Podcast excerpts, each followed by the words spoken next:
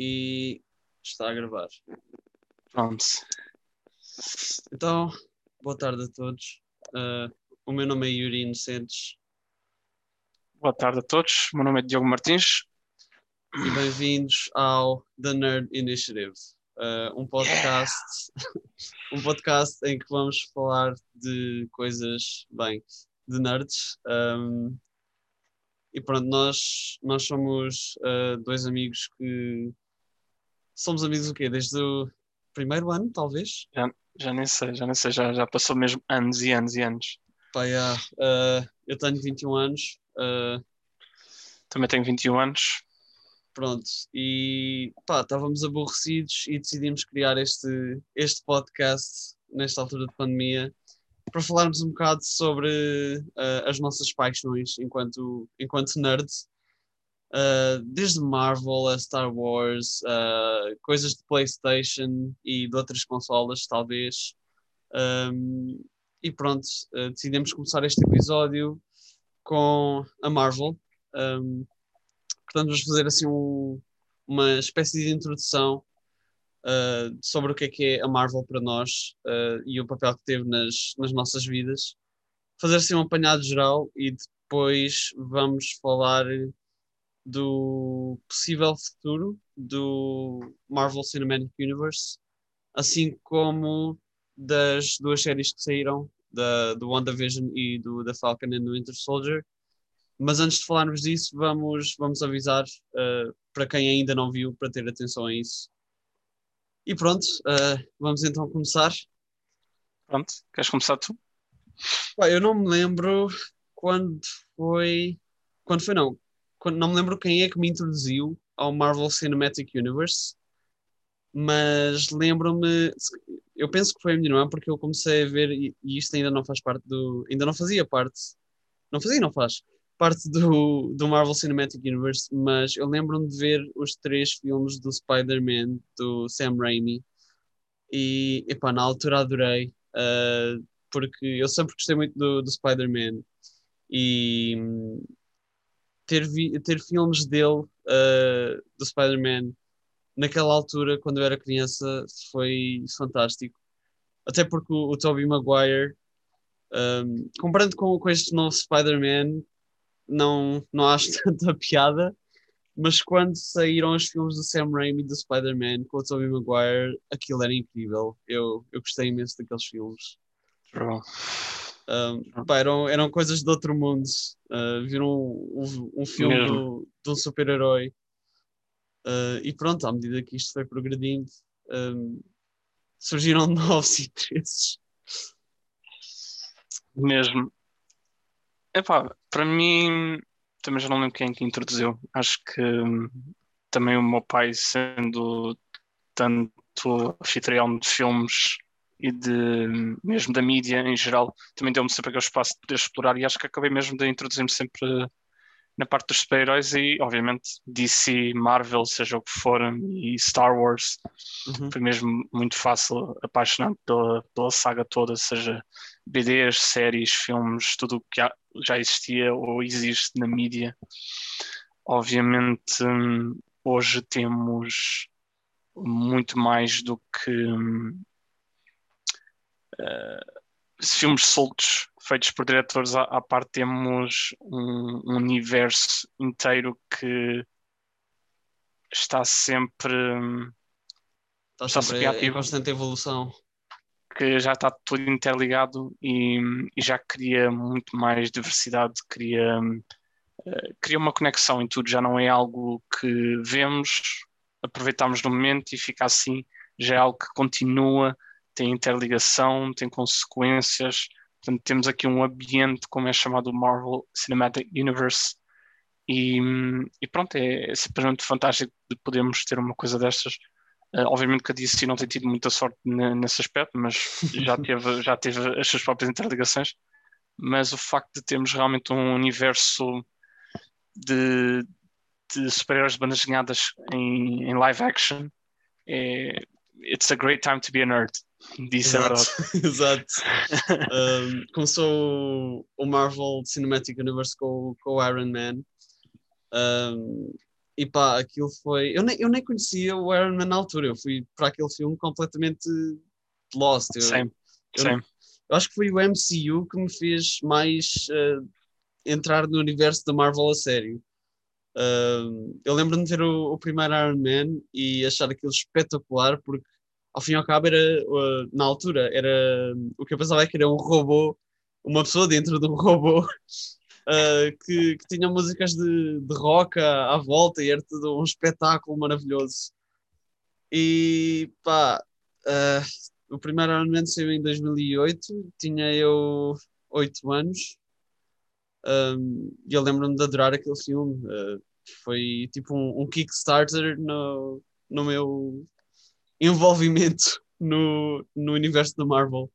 Também me lembro bastante de estar a ver os primeiros filmes, somente os primeiros do Hulk, que nunca ninguém pensaria que alguma coisa que ele ia se tornar no universo. Uhum. E mais tarde é que anunciaram que havia mesmo interligação, que o pois Iron Man era o primeiro filme. O Hulk e, veio antes, eu lembro-me E eu lembro-me de estar a ver o Iron Man 2 e não fazia ideia do que aquilo estava aí para um mundo todo interligado. Ainda me lembro, especialmente quando depois chegaram as séries da Netflix, que mencionavam só por aqueles telejornais presos na parede de, dos cenários dos Avengers e do Hulk e, e depois dar aqueles flashbacks, uau, aqueles filmes que nós vimos quando éramos crianças e Exato. hoje está tudo conectado, por mais que já tenha passado vários anos no, no, próprio timeline, mas é tudo interligado, já não são filmes soltos e é fantástico. Obviamente não é para, estar, não é para tirar a validade do, dos grandes filmes, por exemplo, da trilogia do, Tobey Maguire, um, que são grandes filmes. Um, mas realmente é, é, um feeling diferente de ter esta interligação e ver tudo a florescer até hoje, onde já temos tantas variedades de séries e filmes por sair, tantas ideias que, uhum. Que estão expostas em todo lado e estamos a ver simplesmente tudo a acontecer e, é, e nós só temos de sentar e observar. Exato. E é, é fantástico do, do quanto temos tanto para absorver neste grande mundo de, de super-heróis yeah. que temos hoje em dia na mídia. Yeah, exato. Uh, nós estávamos habituados a ver filmes soltos, uh, Iron Man, Iron Man 2, Capitão América e depois Thor, e depois assim do nada, pá, juntam-se todos no Avengers e tipo, todos os nossos heróis favoritos num só filme. Ei, Exato. que maravilha, meu. Ainda lembro do feeling, ainda lembro do feeling, foi oh. mesmo. Foi, foi algo fora deste mundo. Nunca na minha vida pensaria alguma vez ver uma coisa destas a acontecer. Foi mesmo a hora desse world. Foi mesmo. Foi, epá, ver, ver os nossos heróis favoritos, cada um com o seu filme, juntarem-se todos num só e depois saber que estavam todos interligados. Epá, ah, que maravilha, meu. E depois saber que, que não ia parar por aí, saber que ia sempre acontecer mais alguma coisa a seguir porque pronto, fomos introduzidos a uma quantidade gigantesca de personagens, tanto uhum. heróis como vilões. Uh, I mean, quem é que pode esquecer o, o icónico Loki que ainda está presente nos dias de hoje? Uh, primeiro vilão do, dos Avengers e pá, depois a introdução assim numa de, mais às escondidas do, do Thanos pá, deu, deu PTSD ao Iron Man e Anxiety e depois, 10 anos depois, ele volta. Epá, fogo. A Marvel. E nós, e nós não tínhamos noção nenhuma do que ia acontecer. Nenhuma, nenhuma. Nós não sabíamos nem metade. Nem Até metade. porque eu acho que foi no mais à frente, no Captain America The Winter Soldier. Um, quando foi a história toda da, da Hydra estar infiltrada, infiltrada na Shield houve um, houve um operativo deles que, um, que quando estavam a descrever o, o Triskelion, aquela arma que ia matar as pessoas todas, um, mencionou o Stephen Strange com pessoas uh, de interesse e nós nem sequer sabíamos que isso já estava in the works. E anos depois tivemos o Doctor Strange foram esses detalhes que nunca estávamos à espera, pensávamos que era só easter eggs, mencionamentos, Exato. e afinal era, era exatamente tudo o que nós não iríamos estar à espera e tudo o que esperávamos ao mesmo tempo.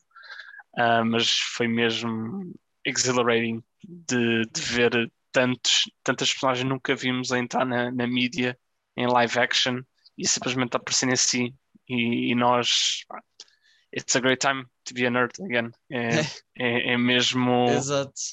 é mesmo groundbreaking tipo do quanto este universo já cresceu e continua a crescer.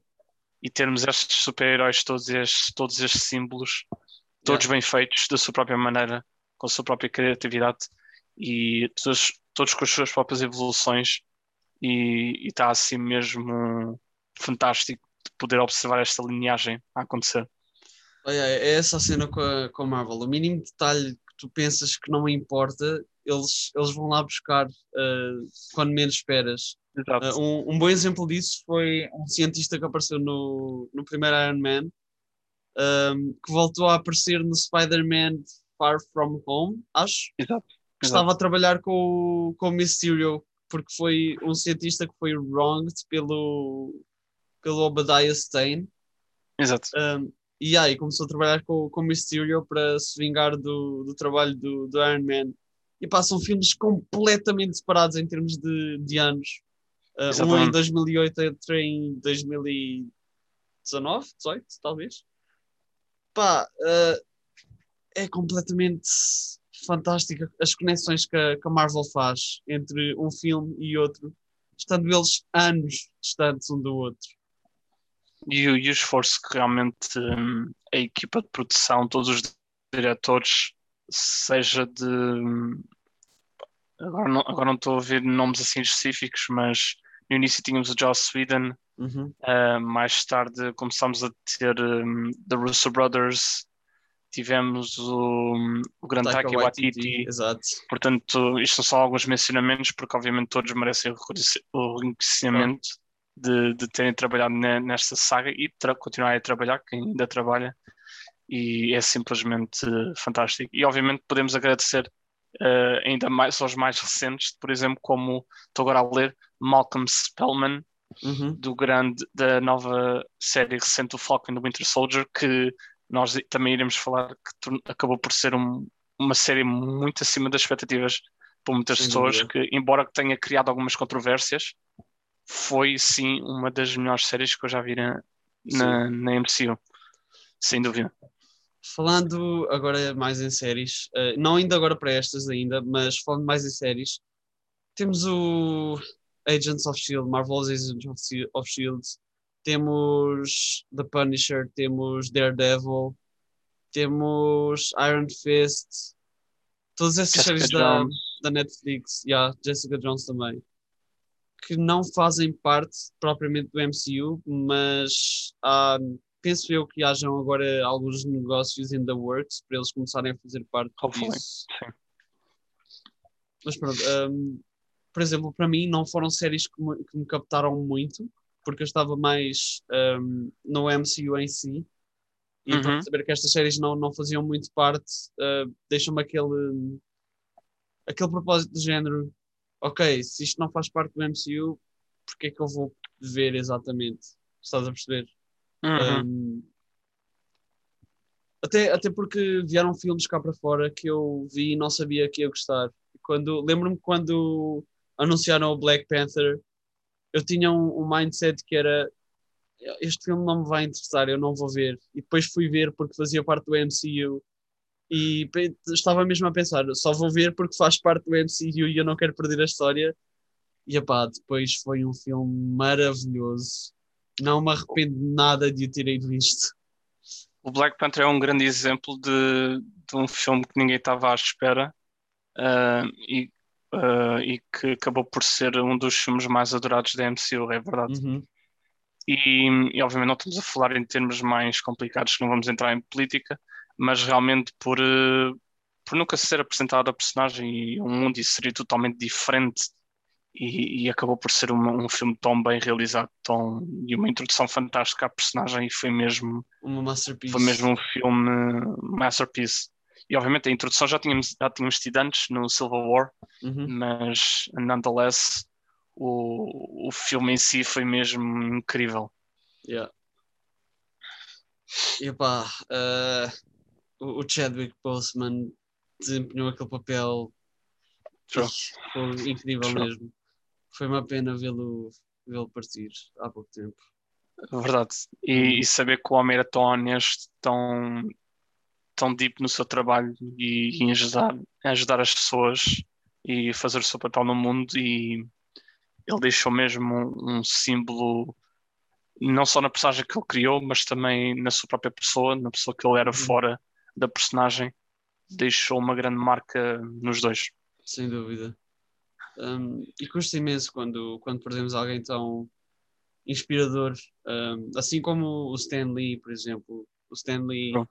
Um, eu sei que isto era muito, muito impossível de acontecer, mas um dos meus sonhos era conhecer o Stan Lee.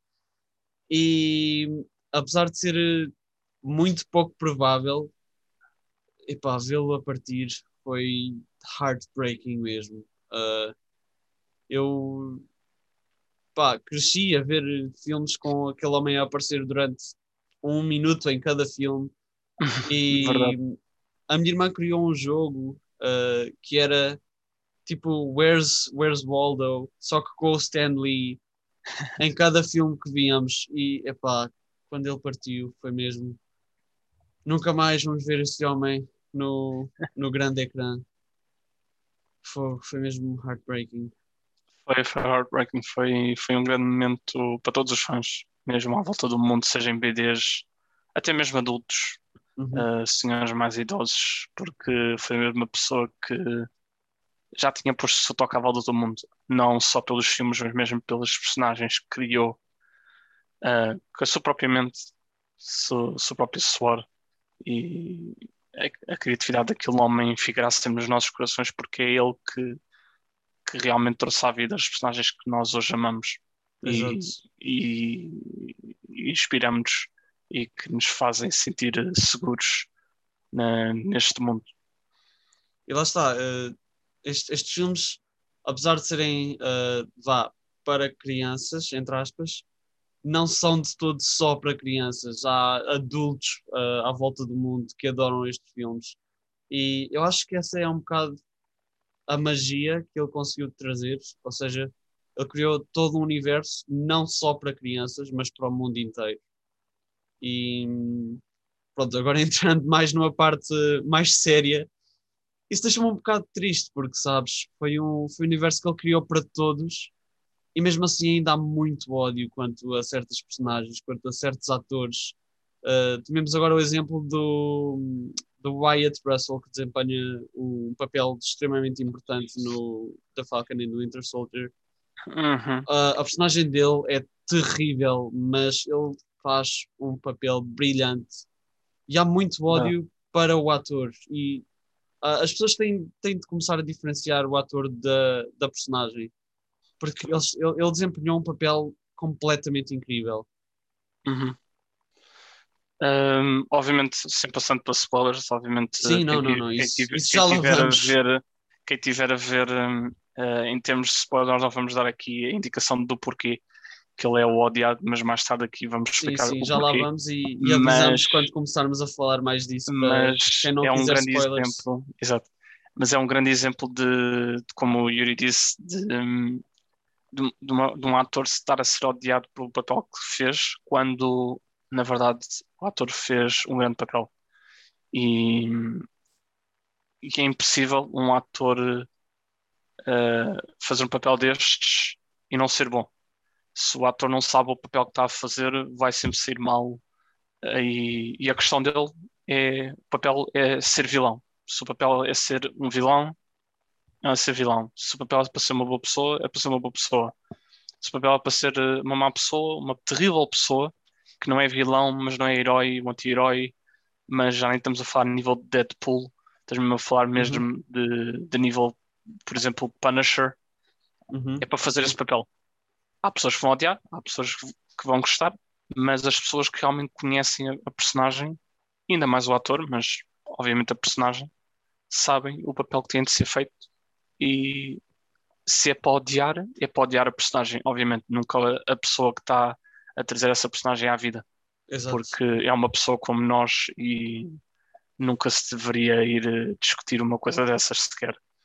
E, e ao fim das contas começamos a pensar assim, talvez não são mesmo fãs, pelo menos a meu ver, porque acho que uma pessoa tem mesmo de perceber um, uh, o, o que é que está a ver na uhum. série, não, não pode simplesmente saltar para, para as contas e ir para trás do, de uma pessoa que está a tentar trazer um papel à vida. Portanto, se, se viram a série, sabem o que é que estamos a falar, uhum. sabem porque é que estamos a, a falar disto e se, e se realmente conhecem o MCU ou até já pesquisaram alguma coisa sobre o personagem, sabem que não é uma questão de odiar o ator nunca, mas é realmente fazer o papel. Ele fez o seu trabalho, fez-o muito bem e, e nós odiamos a personagem porque a personagem é para ser odiada. Exato. Uh, é, é, como um, a Umbridge do, do Harry Potter. Um papel incrível, uma personagem terrível. E pronto, não é, não é para todos, não é? E, mas pronto, isto já está a tornar-se ridículo porque já nem está, está a passar do, do nível da Marvel. Por exemplo, o, o Sebastian Stan, que faz de Winter Soldier, uh, ele fez um novo filme recentemente que estreou há pouco tempo, que se chama Monday.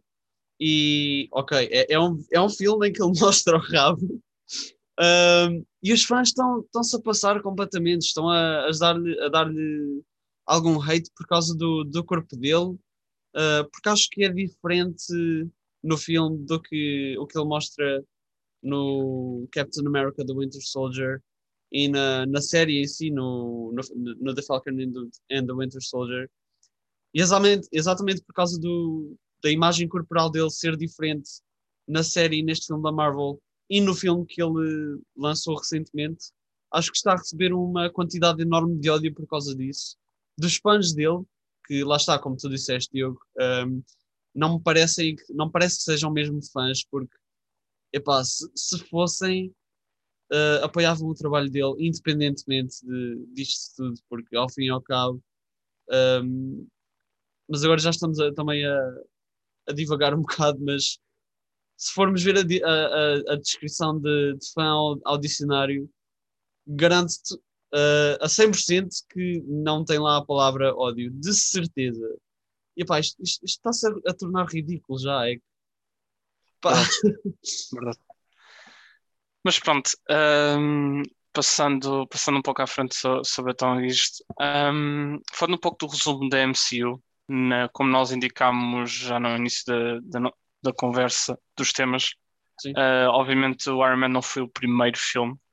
Uh, eu não sei se, se sabes o lineage todo dos filmes. Uh, estamos a falar a ordem de, de release ou ordem mesmo da, da Marvel? É que há duas ordens. Release. Release. Ok, de release, pronto, temos os, os três Spider-Man do Sam Raimi, que não fizeram parte do, do universo da, da Marvel. Depois uhum. tivemos um filme do Hulk, que se chamava mesmo Hulk, ou The Hulk. Depois tivemos o The Incredible Hulk. Um, depois, ah, depois por alguns aí no meio tivemos o Fantastic Four e o Fantastic Four The Silver Surfer.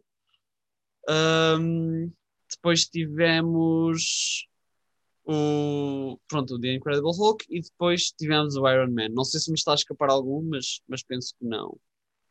Não, eu acho que não. Uh, depois a termos mesmo, obviamente chegou a um ponto que já não eram filmes todos, já eram MCU, como nós uhum. hoje sabemos e adoramos. Uh, esses aí já começaram mesmo com o Iron Man e o The Incredible Hulk, uhum. onde depois seguiu a história com a sequela do Iron Man, o Thor, o Captain America e assim em diante, dando para os Avengers. Uh, foram todos grandes histórias, grandes introduções e obviamente o, o set, o set mark disto tudo foi quando vimos eles todos a juntarem-se num só uhum. no, nos Avengers. E foi a primeira mashup. O primeiro mashup, o primeiro crossover de todos, e onde, e onde vimos que. onde soubemos que iria existir fases. Uhum. Uh, é o que nos foi indicado. Aí começou então. Uh, acabou, neste caso, a primeira fase foi quando soubemos e começou então a segunda. Queres falar um pouco sobre a segunda? Uh, a segunda fase da, da Marvel, uh, pronto, lá está, acabou a primeira fase uh, com. Um, não sei se acabou com, com, com o Avengers, acabou. Não. A primeira fase acabou com os Avengers, se não me engano. Ok. Sim. A primeira fase acabou com os Avengers. A Phase 2 começou com o Iron Man 3. Uh, depois Thor The Dark World, Captain America The Winter Soldier. Um, Iron Man 3 foi mais um, um build-up para o para o Iron Man, mais um bocado de história. Fomos introduzidos ao, um, ao War Machine, um, interpretado pelo, pelo Don Cheadle, que viria a ficar, Uhum. uh, porque nós já tínhamos conhecido o, Rhodey no, no primeiro, o, o Rhodes no Uhum. primeiro, só que pronto, entretanto mudou de, de ator, porque eu acho que houve uma confusão qualquer com o Robert Downey Jr. e com esse ator. Entretanto entrou o Don Cheadle como War Machine. Thor The Dark World é uma. É se calhar a, o segundo, a segunda entrada em que temos a segunda Infinity Stone a aparecer, sendo que a primeira foi o, o Tesseract nos Avengers. Uhum. Um, Uhum. Pronto, depois Captain America The Winter Soldier somos introduzidos ao The Winter Soldier. Guardians of the Galaxy apresenta-nos yet another Infinity Stone, a, a Power Stone. Portanto, aqui Uhum. já, já está a começar a haver um build-up para as Infinity Stones, para a Não, Infinity que nós não Saga, sabíamos, again. que nós ainda não sabíamos de nada. Um, mas pronto, o Guardians of the Galaxy ajudou um bocado na história do, do Thanos, uh, por causa da, da Gamora e do, do Drax, que eles têm história com o Thanos. Uhum. Uh, depois passámos ao Avengers Age of Ultron. Uh, fomos introduzidos à, à Wanda e ao Pietro, ao Quicksilver. Uh, eu acho que nunca, nunca se referiram a ele como Quicksilver, though. não tenho a certeza. Não, é e ela também nunca foi referida Pois até ela também nunca foi Witch Witch. até, Até, um até certo ponto depois já, até já vamos mencionar. Já, já mencionamos. Uh, mas sim, uma, uma coisa que também não, não chegaste a referir, mas também obviamente é normal porque foi agora recentemente, foi que finalmente vamos ter build-up de um ponto deixado no Iron Man 3 dos Ten Rings. Ah, sim, sim, sim, sim, sim. Exato, por causa do Shang-Chi, Apareceram, sim, Shang-Chi. apareceram os Ten Rings e agora temos a trailer do Shang-Chi com os eh, verdadeiros Ten Rings. yeah, com os originais. Uh, pronto, Age of Ultron. Depois temos o Age of Ultron, onde aparece o Vision pela primeira vez também. Exato, Um, com a introdução a muitas personagens. exato. Uh, e depois, até porque aí temos, no Age of Ultron, temos uma mini uh, foreshadowing do Captain America a pegar no Mjolnir. Ele não consegue levantá-lo no, no filme, mas está quase lá e depois isso eventualmente acontece no endgame. Uh, e entretanto a fase 2 acaba com o Ant-Man, em que somos apresentados, pronto, ao Ant-Man, um, e somos também apresentados de certa forma ao Quantum Universe, ao, ao universo super miniatura que depois se revela super importante. E pronto, assim acaba a segunda fase e passamos à terceira. A terceira, uh, esta foi a maior até agora. Uhum. Tivemos bastantes filmes com várias interligações, várias introduções. Esta começou com Captain America Civil War, que foi um grande filme. Foi a partir daqui que, que criou-se um ponto muito crucial que continua a ser uma das consequências de tudo estar como está.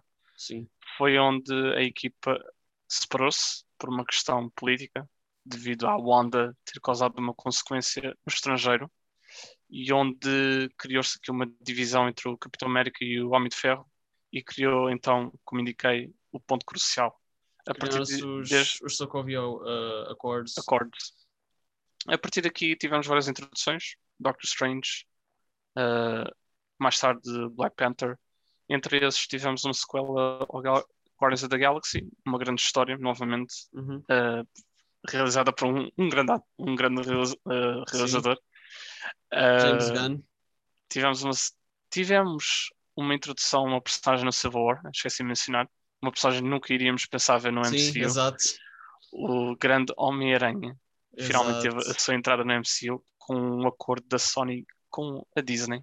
Uhum. Um, e tivemos então aí o primeiro filme, mais tarde, depois do Guardiões da Galáxia, do Spider-Man Uh, Por causa do, do Spider-Man, esquecemos de mencionar Como é que que também houve os, também houve os filmes do, do Andrew Garfield, do, do Spider-Man, o Spider-Man 1 exato. e o Spider-Man os dois Amazing Spider-Man. do, yeah, cenas do Electro, ou lá o que é. Pronto, também tivemos esses dois, eh, que também não pertenceram ao MCU. O único que pertenceu foi mesmo este, o Spider-Man Homecoming. Foram bons filmes em, em si próprios. Acho que muita gente gosta de dizer que prefere o do Tobey Maguire, e eu compreendo. Uhum. Acho que o Tobey Maguire tinha um feel diferente na altura, e éramos- todos novos, mas eu, eu senti que o Amazing Spider-Man era muito mais grounded e muito Uhum. mais eh, enquadrado para o, para o mundo que vivíamos, e tendo em conta que muita gente que iria seguir o filme já, já era mais velha, acho que o filme foi muito mais adequado para pessoas eh, teenagers como nós, não, eu- não, para, não para crianças em si. Eu continuo a defender que o Tobey Maguire foi um excelente Spider-Man, o Andrew Garfield foi um excelente Peter Parker e o Tom Holland é a combinação perfeita dos dois. Verdade, verdade. O, o Tom Holland realmente dá, dá um espírito e um, e, uma, e um símbolo fantástico à personagem que nunca se tinha visto. Uhum. E, e é mesmo a combinação de, de tudo de bom que já vimos a- a- de antes e também do, do, do próprio que vem na- nas BDs. Portanto, ele, ele põe mesmo muito esforço ao, ao papel e dá Sim. mesmo a vida à personagem da forma que deve ser e não Exato. uma um cara, cara one thing, tipo uma cena diferente para estar a mudar. Não, ele dá mesmo a vida à personagem que todos nós conhecemos. Uhum. Uh, continuando, uh, tivemos uma, um terceiro filme do Thor, novamente grande realizador, portanto um filme fantástico. Taika Aqui tivemos já uma pequena história a perceber que realmente algo está-se a passar e algo vai acontecer eventualmente. Uhum. Novamente, depois temos o Black Panther, um grande filme, masterpiece, uma grande introdução à personagem. Um, e depois aqui veio a grande questão. Que Mas, mas se- no, no Black Panther, desculpa interromper mas no Black Panther conseguimos Diz. perceber um bocado as origens do metal que compõe o, o escudo do, do Captain America. Foi bastante interessante ver eh, de onde é que aquilo surgiu. Porque, pronto, na Verdade. altura nós sabíamos que o escudo era feito de Vibranium, ok, mas o que é isto do Vibranium? E o, e o Black Panther foi um filme que nos introduziu a este raro metal que é produzido em, em Wakanda. E pronto, depois temos The Big One. The Big One. Uh, este, este filme era tudo o que nós esperávamos, mas que nós não tínhamos ideia nenhuma do, de como é que ia ser. Eu ainda me lembro de estar no, no cinema a ver e estamos a ver as juntos. Ah, o Infinity War, não. O Endgame sim. O Endgame, sim, mas o Infinity War, eu lembro-me que fui ao cinema ver e tinha a sala de cinema completamente vazia. Yeah, Isso é fantástico. Dá, dá, dá espaço para chorar incrível. para tudo Exato, o que aconteceu. exato. Como, como vo- os- vocês devem saber, uh, esperamos nós, porque Sim. dar spoilers disso já. Epá, se não saiu em se não for disso, 2018, já passaram cry. 4 anos. 4 não, 3. Isto foi o grande culminar de tudo o que aconteceu ahm, na, na, na linhagem dos filmes, onde, onde tivemos a grande introdução a um vilão que já tinha sido introduzido no, nos Guardiões Uhum. da Galáxia, o Thanos, onde ele obteve todas as Infinity Stones e jurou eliminar metade ah, da vida de volta de todo o universo. Todo o Sim, universo, sim, sim. exato. E, e tivemos aqui grandes set pieces, grandes crossovers, ah, interações entre personagens que nunca pensávamos ver juntas, Exato. algumas já esperadas, como Se pensávamos que o, que o, que o primeiro Avengers era the greatest mashup ever, depois chega o Infinity War e é o culminar Exato. de tudo. É, é porque hum, muita gente hum, eh, agora fala dos crossovers só uma parte porque muita gente não gosta de hum, pelo menos não acha assim Uhum. muita criatividade no eh, Age of Ultron crossover. mas é, é um grande filme na mesma Sim, e, é importante. e, e muitas pessoas que sabem realmente o que tem acontecido até agora sabem que também foi um grande ponto crucial para, para a história que iria ver iria existir depois Sem dúvida.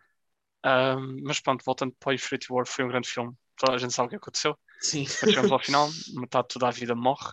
Toda a vida, não só humanos, toda a vida orgânica uh, morre à volta do universo, metade uh, dessa vida. Se não choraram neste filme, ai. you don't have feelings. You're a soulless não, não, monster. Mas foi realmente um ponto bastante crucial. Sem dúvida. A, a partir deste filme, e foi aqui onde tudo mudou e continua a mudar, como já depois iremos mencionar nas séries que depois sim, vieram à sim, Disney sim, Plus. Porque foi mesmo aqui onde tudo mudou. Certo. A seguir tivemos o Ant-Man and the Wasp, onde foi um grande filme. Uh, Paul Rudd Lives in My Heart. Oh, Paul, Paul Rudd é, é incrível, é um ator incrível. É um ator Paul, incrível. Paul Rudd é vida. uh, há pessoas que o conhecem de séries já muitas bastante antigas como Friends. Nós Sim. os dois, por exemplo, gostamos, uh, gostamos bastante dele no Friends. Ele entrou, no, um, para quem não sabe, ele entrou na última temporada de Friends.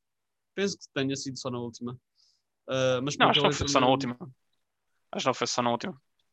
To be honest, não me lembro, mas ele entrou, em, ele entrou em Friends. Um, bastante novo. Bastante novo. É, é assim, o homem nunca envelhece. Não sei o que é que se passa ali, mas ele, ele não envelhece. Neil Reeves. Não, não, não, de todo.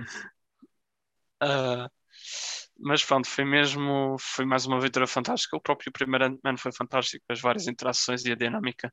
E o Ant-Man the Wasp só trouxe mais uma grande aventura que, que mostrou mais a, a, interação e a dinâmica uh, das duas personagens, Ant-Man e The Wasp. Um, e obviamente depois no final tivemos um, um pouco close-up do, uhum. uh, das consequências do, uma, do Infinity War. Uma connection com o Infinity War. Uma, uma pequena connection também nos deixou tristes. Yeah. Mas pronto. a seguir tivemos uma grande introdução que para mim continua a ser bastante importante para mim, que é Sim, da Captain Marvel. Um, há muito, há muito foi... hate à, volta deste, deste filme por causa Sim, da personagem e por causa da atriz. Da atriz, somente da, da, da atriz. Eu vou ser sincero, eu gostei bastante do filme. Um, fico bastante feliz com finalmente uma introdução a uma heroína uhum. e não um herói. Uh, obviamente que agora eu, por exemplo, já, já andava a pensar bastante porque não há um filme da Black Widow. Yeah. Finally. Está um, a chegar, está a chegar. Está a chegar, há de chegar um dia. Há de chegar. Um, a Captain Marvel foi mesmo um filme fantástico. Deu-nos um pouco de close-up de, de, como é que era uh, as primeiras interações extraterrestres no Sim. planeta, com uma pequena interação entre o Agent Calder. Calder? Uhum. É Calder? Uh, Coulson. Coulson, exato, desculpa. eu, eu, acho que estava a pensar em X-Files ou uma coisa assim. Um, estava tipo a pensar tipo Mulder, Coulson uhum. e tipo sim, sim, Calder. Sim. Um, um, também um close-up ao, um Nick Fury mais novo, portanto, uhum. que a sua primeira interação com extraterrestres e, e coisas de fora do mundo. Exato. E de ver como é que ele entrou neste mundo. E também. Este filme, este filme vem, vem lançar uma questão que ainda está uh, por resolver no, no MCU, que é um, no penso que seja no, uh, no Age of Ultron. Uh, o Nick Fury aparece e ele corta uma Sands na diagonal. E no Captain Marvel uh, há uma cena em que ele diz, uh, em que ela lhe pede para ele dizer uma coisa que é tão ridícula para ela não pensar que ele é um alien. E ele diz que ele não consegue cortar um, Santos na, na diagonal e toda a gente a partir daí começou a pensar se ele não seria um, um alien, porque depois no dois filmes à frente no, no Spider-Man descobrimos que o, que o Nick Fury era na verdade um Skrull aquele tempo todo e o pessoal começa todo a pensar se ele já não o era no, no Age of Ultron por causa da cena da Sands Verdade. Eu lembro essa... bastante de ver essa cena também. E lembro-me de, de ficar a pensar, será que ele é um scroll? Essa, que, que essa questão ainda ficou por ficar, e, ainda ficou por, e, por ser respondida. Exato, e nós não sabemos se foi mesmo porque um detalhe como este, tendo em conta que não foi dado ao contrário, uhum. isto aconteceu e depois é que explicaram, dá-se aquela sensação será que vai ser explicado? Será que foi um, Exato. um gafo? Porque um gafo não foi, não foi um erro. Não, não, de todo. produção. Nada é um gafo na, na Marvel. E como, e, como, e como vai existir eh, depois a série do Secret Invasion, Sim, Invasion dá aquele entender será que vai ser explicado eventualmente ou foi só mesmo para Exato. tirar e nós para nós andarmos à, à luta sobre o detalhe. Uhum, Mas eu ando também ficar a, a ver bastante do detalhe e a passar-me e a, e, e a ficar como um meme de I have to find everything. Yeah. Pronto, Captain Marvel é, é um filme muito importante. uh, que, epá, ao fim e ao cabo, é na, na cronologia da Marvel, uh, é o filme a seguir ao, ao Captain America. Uh, porque se formos ver de uma, de uma ordem cronológica, o Captain America seria o primeiro, e logo Uhum. a seguir vinha o Captain Marvel. Exato. Exato. Portanto, é, é bastante importante. Um, até porque recebemos um mini easter egg disso no, no Infinity War, na, na cena pós-créditos. Vimos o logo da, da Captain Marvel é. antes do filme é. acabar mesmo. E pronto, depois temos o Captain Marvel. E pronto, depois temos outro big one. Queres falar desse big one? Pá, Avengers Endgame foi o filme pelo qual todos esperámos, porque o Infinity War saiu no dia 27 de abril de 2018. Uhum. E depois tivemos de esperar um ano, porque o Endgame saiu no dia 26 de abril de 2019. Uh, e pá, toda a gente estava à espera deste filme, porque havia muita incerteza sobre se, se os nossos heróis favoritos iam voltar. E o Endgame começou com um ambiente muito trágico depois do Infinity War. Porque lá está, ao fim e ao cabo, metade do mundo foi apagado. E pronto, os, os heróis que ficaram para trás não sabiam bem como lidar com isso. Uh, só que entretanto o Thanos sobreviveu e pronto, começou uma caça às, às Stones. E entretanto, pronto, for plot reasons, eles conseguem recuperar as, as Stones e trazer toda a gente de volta. Thank God. Thank God! E epá, eu lembro-me de certos momentos do filme que me deixaram super contente, super inspirado. Um deles, um, o facto do, do Cap conseguir finalmente pegar no, no Mjolnir, como foi foreshadowed no Age of Ultron. No e, aqui Age está, Ultron. e aqui está a importância do Age of Ultron, do Age of Ultron não, do Age of Ultron também, mas do Civil War, que é o Cap só conseguiu levantar o Mjolnir porque ele estava a esconder do Tony, do Iron Man, o assassinato dos pais dele pelo do Winter Soldier, porque quando ele revelou isso, ele estava, entre aspas, livre de uma guilt e foi por ele, exatamente por ele conseguir ter revelado isso, que se tornou worthy de pegar no, no Mjolnir. Era a única coisa que o estava uh, a setback de, de pegar no Mjolnir. Um, Uhum. E pronto, uh, outra cena foi ouvir o Sam uh, quando o Cap já estava desesperado a lutar contra o Thanos e ouvir o Sam a dizer on your left e depois Ah, aí, todos, os, exato, todos os heróis a aparecer graças aos portais do Doctor Strange. Ai, que momento maravilhoso. E pronto, depois temos uma luta gigantesca. Temos uma interação do Iron Man com, com o Doctor Strange, em que o Doctor Strange diz que só há uma maneira deles ganharem.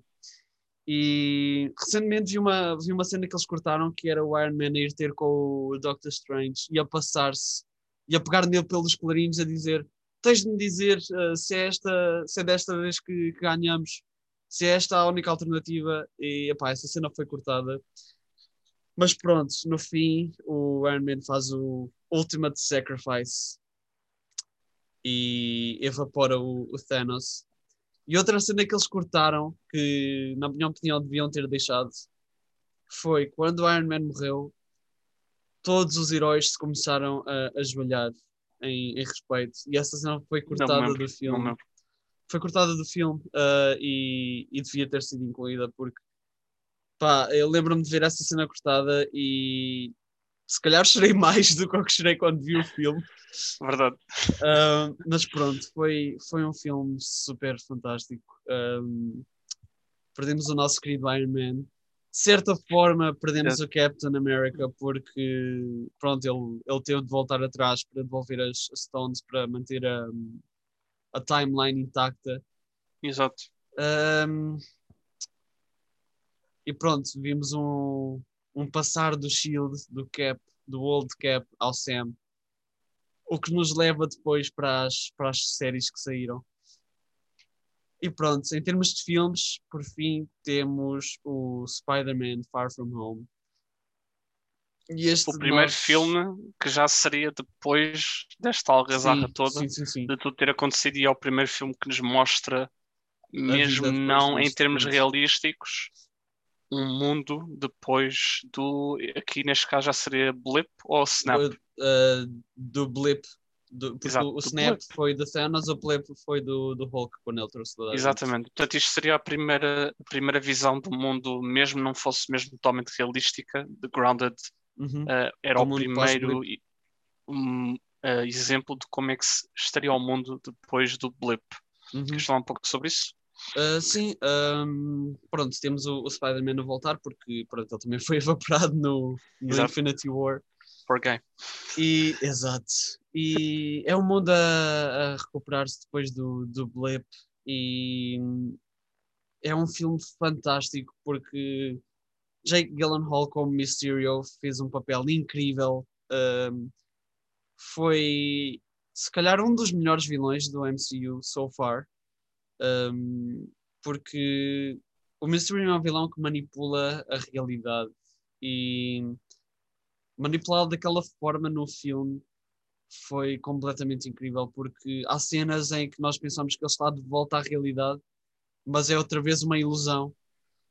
E ele brincou de certa forma com as emoções do Spider-Man porque há uma cena em que se vê o esqueleto do Iron Man a Sim, correr, a, correr a, rastejar atrás dele. Um, epá, é um filme incrível. Um, temos o reaparecimento do, do Nick Fury, que descobrimos depois que não é o Nick Fury, é um scroll. Uh, e descobrimos que o Nick Fury está actually in space. Também temos de descobrir what's that about. Hum, e pronto, agora acho que podemos passar à parte mais spoilery para quem ainda não viu as, as séries.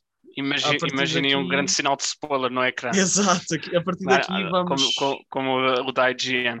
Uhum, vamos, vamos agora. IGN, por favor, patrocina-nos. vamos agora dar spoilers sobre as duas séries que saíram recentemente, que foram WandaVision e The Falcon and the Winter Soldier. Uh, aviso de spoilers número 1, um, aviso de spoilers número 2, aviso de spoilers número 3. Portanto, se ainda não viram as séries, uh, este é o momento para parar. E It's a serious ground here, people. Be ready. Vemo-vos no, no próximo episódio para quem ainda não viu as séries. Mas falando agora das séries, são duas séries bastante importantes porque, começando pelo WandaVision, o tema geral do WandaVision é, é grief, é, é perda, porque ao fim e ao cabo a Wanda perdeu o Vision não uma, mas duas vezes seguidas. Um, e o facto dela querer recuperar o, o corpo dele para o enterrar, epá, foi heartbreaking, porque ela não conseguiu recuperar o corpo porque hum, acho que era porque o governo estava com ele porque fomos introduzidos a. Não, a... não fazia bem sentido, uhum. porque uhum. se o desejo dele não era ser usado, Exato. também não devia estar nas mãos de, do, do novo sword. Shield. Exato, do, sword, do sword. novo Shield, que é a Sword, que foi criada, foi criada pela mãe da Monica Rambo, que apareceu no Captain America. Portanto, All connected. A, All exato, connected. a miúda que vimos no Captain America agora está, está grande e faz parte da, da Sword. Um, e pronto, sabemos que a Wanda, na sua grief, se passou um bocado e criou um, uma espécie de dome à volta de uma cidade. E pá, não, não descobrimos isto no primeiro episódio, mas ela criou um, um vision para fazer para ser uma espécie de coping mechanism com a perda dela. E criou um universo só seu. Tanto que ela se inspirou nos nos sitcom, sitcoms que via com a família quando ela era mais nova. Porque lá está os dois primeiros episódios são ao preto e branco uh, de modo a, a serem duas, duas sitcoms antigas. E no episódio 3 finalmente temos cores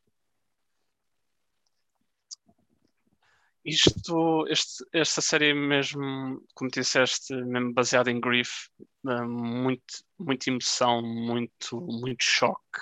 uhum. Um, é a partir de um certo episódio, acho que é o terceiro ou o quarto, que nós ficamos a descobrir o que realmente é que está a acontecer fora disto tudo. Penso Porque é seja o que a. Wanda está a viver uh, dentro da sua própria bolha. E aí Uhum. descobrimos que a Sword está a observar tudo. Uh, pelo menos até certo ponto, porque primeiro a filha da Monica Rambeau é quem é enviada lá. Um, uh, Temos a lá- introdução do o reaparecimento do Jimmy Woo, que apareceu no Exatamente, Ant-Man. uma grande personagem do, do Ant-Man, Uhum. exato. E também a personagem da. uh, ai, como é que é o nome Da dela? Darcy, que Da apareceu Darcy, no Thor. do, do Thor e Thor Dark World. Uhum. Um, aqui temos então, descobrimos que existe uma bolha de energia da cor da Wanda e nós pensamos, what the hell is going on? Exato. E descobrimos que realmente alguma coisa de estranho está-se a passar. Um, nós começamos a descobrir que realmente alguma coisa acontece de estranho quando as pessoas entram, uh, como a, a Rambo, quando entra, transforma-se numa personagem onde nós ain- ainda não sabíamos, mas ela já estava presa uh, a um certo episódio, porque Ela já estava estava tudo a no- acontecer ao mesmo uh, tempo. Já estava no E- primeiro e no segundo episódio como Exato. uma, como uma personagem do universo da Wanda. Exatamente. E como nós ficamos a, a saber, a Wanda criou o seu próprio universo dentro desta bolha, onde basicamente controlava toda a gente dentro, Sim. excepto uma pessoa. E essa pessoa era então, vou dar aqui, a Agnes. A Agnes, Agnes. é uma, uma personagem muito interessante que eu pessoalmente não fazia ideia de quem é que era no momento, porque eu Nem eu. por acaso não, não li bastante BDs da Uhum. Scarlet Witch e o Vision, mas é uma personagem muito importante na, su- na, na sua história nas BDs. Esta personagem um, que toda a gente pensava que também era controlada pela uh, a Wanda. Wanda, acabou-se por saber que era uma bruxa dos tempos do Salem, uh, dos Witch Trials, Uhum. que estava à procura de- do poder da Wanda, por ela ser a grande Scarlet Witch. Uhum. Obviamente Porque, a Wanda não fazia Entretanto, Sim, descobrimos, desculpa, entretanto, descobrimos que a Wanda é uma Chaos uh, Magic Practitioner, um, o que a torna na Scarlet Witch. Nome oficial da, da heroína, mas que nunca foi Exatamente. utilizado até agora. Um, Obviamente, pronto, a, a- a termos de, de acordos, mas obviamente sim, sim, claro. eh, com, já com estes acordos todos é, é, é tão bom Exato. agarrar este nome e poder ouvi-lo, só mesmo bem.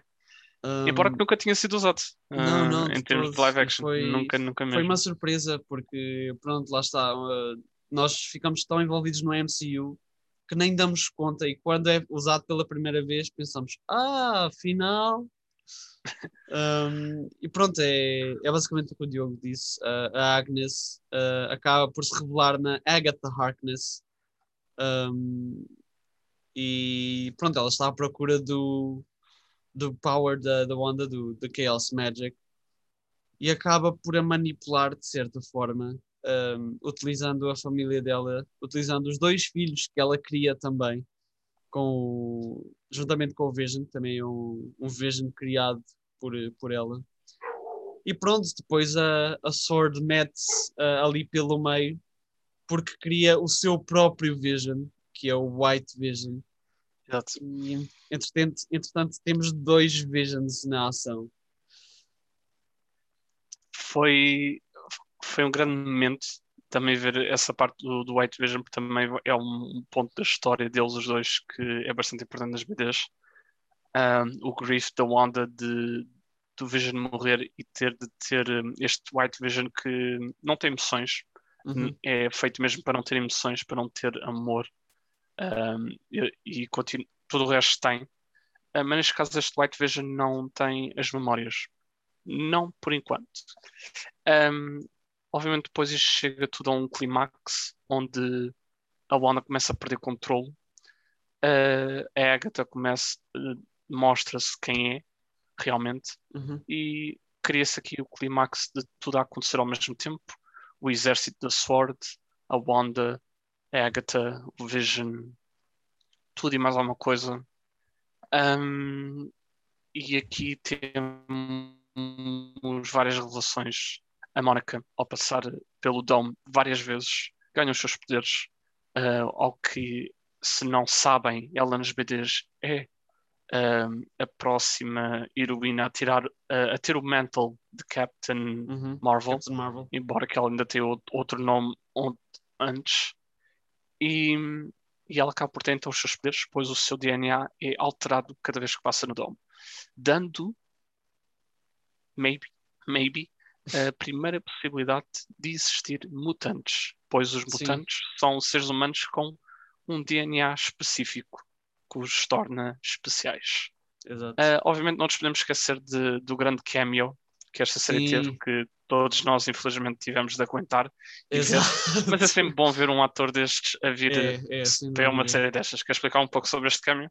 Temos o, o Evan Peters dos, dos filmes do X-Men, que interpretou o Quicksilver nesses filmes.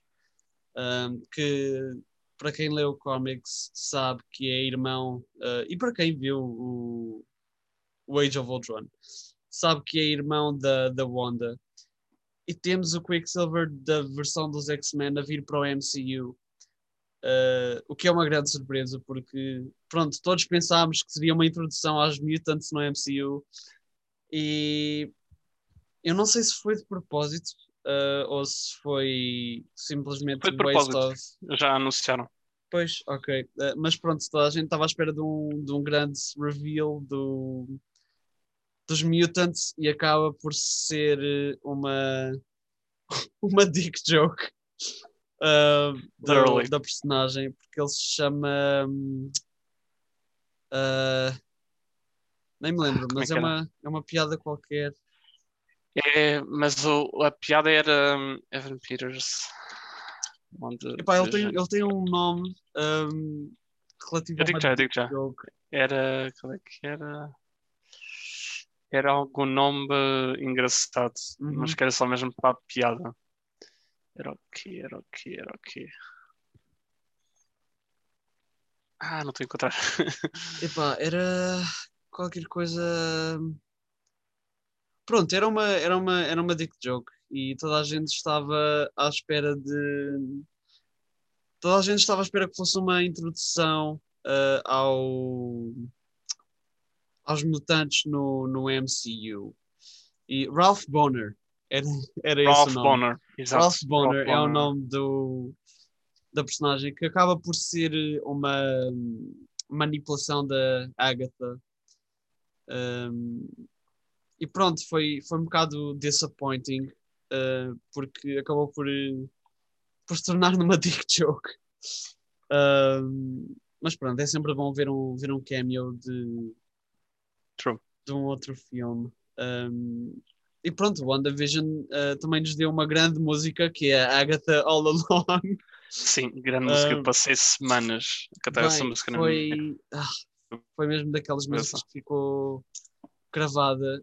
um, e é, é catchy porque ah, temos outras adaptações desta, desta música porque é inspirada numa série ah, antiga que é o The, The Monsters, acho eu.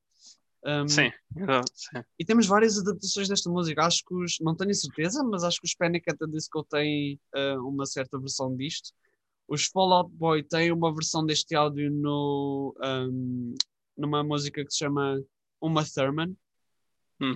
Um, e pronto, agora temos a, a Agatha All Along, um, que é uma catchy, catchy, thong, catchy song, True. não song. True. Um, e pronto, um, epá, é, uma, é uma série que, que- it deals muito com grief e uh, eventualmente uh, a, a, Wanda consegue fazer um overpower à, à Agatha. E ela, ela percebe do, do mal que fez aos, aos cidadãos trapped no, no dome dela. E acaba por destruir o dome, mas com isso ela tem de fazer uma escolha difícil que é ou salva as pessoas todas e acaba com a sua fake família, uh, que foi os, os dois filhos e o, e o Vision foram criados por, por ela, porque pronto, lá está o, o Vision está, está morto. Uhum. Uh, quer dizer, agora não está morto porque está White Vision Mode, mas está sem emoções. Uh, até à conversa que o Fake Vision e o White Vision têm do barco de Foi uma grande cena. Foi uma grande cena, muito. Foi uma grande cena. Muito, muito bem realizado. Muito, muito ética, foi muito interessante. E é, e é interessante uhum. porque tivemos uma cena exatamente, hum, pelo menos muito semelhante, com a luta final entre o Vision e o Ultron. Também sim, foi sim, sim. muito mais poética e, e, filosófica do que Fistifights. Uhum. E, e, portanto. Uh, Epá, é, uma, é, uma é isto, é, é, os vários símbolos de cada personagem. É uma cena importante porque deixa-nos saber que estes heróis da Marvel não são só, só bronze, também são brain. Um, Exato. Mas pronto, ela, ela acaba com, com o Dome e entretanto a família dela que ela criou acaba por desaparecer. Um, ao fim e ao cabo ela perde, ela perde o Vision três vezes, duas pelo, pelo Thanos e uma por ela própria. E descobrimos que eles compraram uma, uma foundation para uma casa em que iam envelhecer juntos, mas ele. tal não aconteceu. Ele comprou para, para eles, mas tal não aconteceu. Acho que é dos poucos heróis uh, heróis em geral, é uma heroína, uhum. mas acho que é dos poucos que tem um fim muito trágico depois do, do Infinity War e do Endgame. Até porque Mesmo lembra... que exista uma cópia out there, Sim, exato. é, uma, é, um, é um, uma conclusão mesmo muito trágica a personagem. Lá está, porque depois não sabemos o que é que acontece à White Vision. Mas a série também nos dá uma perspectiva da Mónica, porque o Endgame e o Infinity War, depois do, do blip, as pessoas começaram a voltar todas e temos a perspectiva da Mónica em que ela acorda no, num hospital porque ela estava com a mãe, uh, a mãe que vimos no, no Captain Marvel, e ela acorda cinco anos depois sem saber, uh, aparece cinco anos depois sem saber o que fazer, uhum. porque a mãe não está lá, a mãe morreu há cinco anos e ela está completamente perdida. E é uma perspectiva totalmente diferente do, do blip do que tivemos até agora foi, foi mesmo muito mais grounded. Uh, obviamente, uh, como já tinha dito antes, o Far From Home foi a primeira vista, mas não uhum. foi uh, tão séria, obviamente por ser um filme do Homem-Aranha e, e para não estar-se a trazer já esse tema, mas a WandaVision foi mesmo o, o primeiro ponto e já tinham anunciado que o, o tema era realmente mostrar a parte séria e dark uhum. das consequências do blip. Exato. A da, a da WandaVision mostra um pequeno cheirinho com a com a desorganização no hospital e, e, a partir daí a história da, da Mónica desenvolve-se bastante desse momento e de não ter visto a, a mãe a partir uhum. e de ter de acordar e logo estar ao serviço e esperar que tenha responsabilidades e afinal não tem e depois é isto de encontrar a Dome é muita coisa a acontecer e mostra-nos uh, o stress e uh, os pensamentos da Mónica e a, e a, desordem e tudo o que, que a manipula uh, novamente a, a, ser a heroína que depois é e a fazer o que faz e a, e a seguir em frente, porque foi assim que, que a mãe ensinou de ser sempre corajosa e uh, seguir em frente e estar sempre de peito erguido. E é isso que a faz depois ser também worthy, entre aspas, uhum. do, do poder que ela ganha. E, e, temos uma conclusão muito especial para ela no, nos after. Não geralmente foi after credits, ainda foi no final, uh, mas temos também uma conclusão especial para ela, onde é revelado que uma das soldadas do Sword é um scroll uhum. e que lhe indica que há alguém à espera lá em cima, no espaço obviamente por especulações, presumimos que ela está já a mencionar o, o Fury, Quase Pois, certeza. uh, como a Monica, como a mãe da Mónica tem ligações com o Fury, é muito possível que ela também já tenha conhecido. Uhum. Uh, e portanto temos aqui esta interligação de, do que poderá ser uh, um futuro filme dela ser Captain Marvel ou uma pequena junção ao que poderá vir no Secret Invasion, porque Sim. tudo o que é Scrolls é Exato. tudo o que será Secret Invasion. Para quem não sabe quem- o que é o Secret Invasion, uh, para dar aqui um resumo, é uma Sim, história baseada uh, basicamente nos Scrolls, só para dar aqui uma pequena indicação que onde acontece? é revelado quem é um Scroll, que não sabíamos, e depois é criada uma pequena guerra e uma, uma controvérsia entre Scrolls, porque a própria espécie, como já é indicada na- no filme da, da Captain Marvel, tem várias controvérsias entre as espécies e com outras espécies alien- alienígenas. Portanto, hum, depois o Secret Invasion irá trazer esse tema muito mais Uhum. avante e iremos ter revelações chocantes, muito Certo. possivelmente. Ahm, tivemos mais alguma conclusão especial ligada Tivemos ao WandaVision? uma, tivemos uma cena pós-créditos em que vemos. Porque entretanto a Agatha Harkness estava a mexer com um livro que no Doctor Strange vemos que há um livro desaparecido da coleção privada do. Da, do The Elder One, The Older One, uh, não me lembro do nome da personagem. Uhum. Uh, mas há um livro desaparecido e no WandaVision vemos que esse livro está com a Agatha, que é o The Darkhold, The Darkhold, Darkhold. Darkhold. Também apareceu no Marvel's Agents of S.H.I.E.L.D., mas Uhum. sofreu alterações. Um, e pronto, no fim uh, vemos a Wanda um, numa espécie de experiência out of body, como o Doctor Strange fez, em que ela está a estudar o livro. Um, e isto introduz-nos para um filme que virá a seguir, que é o Doctor Strange 2, um, The Universe of Madness, ou algo do género, uh, em que está confirmado que a Wanda vai Multiverse. aparecer. Multiverse of Madness. Exatamente.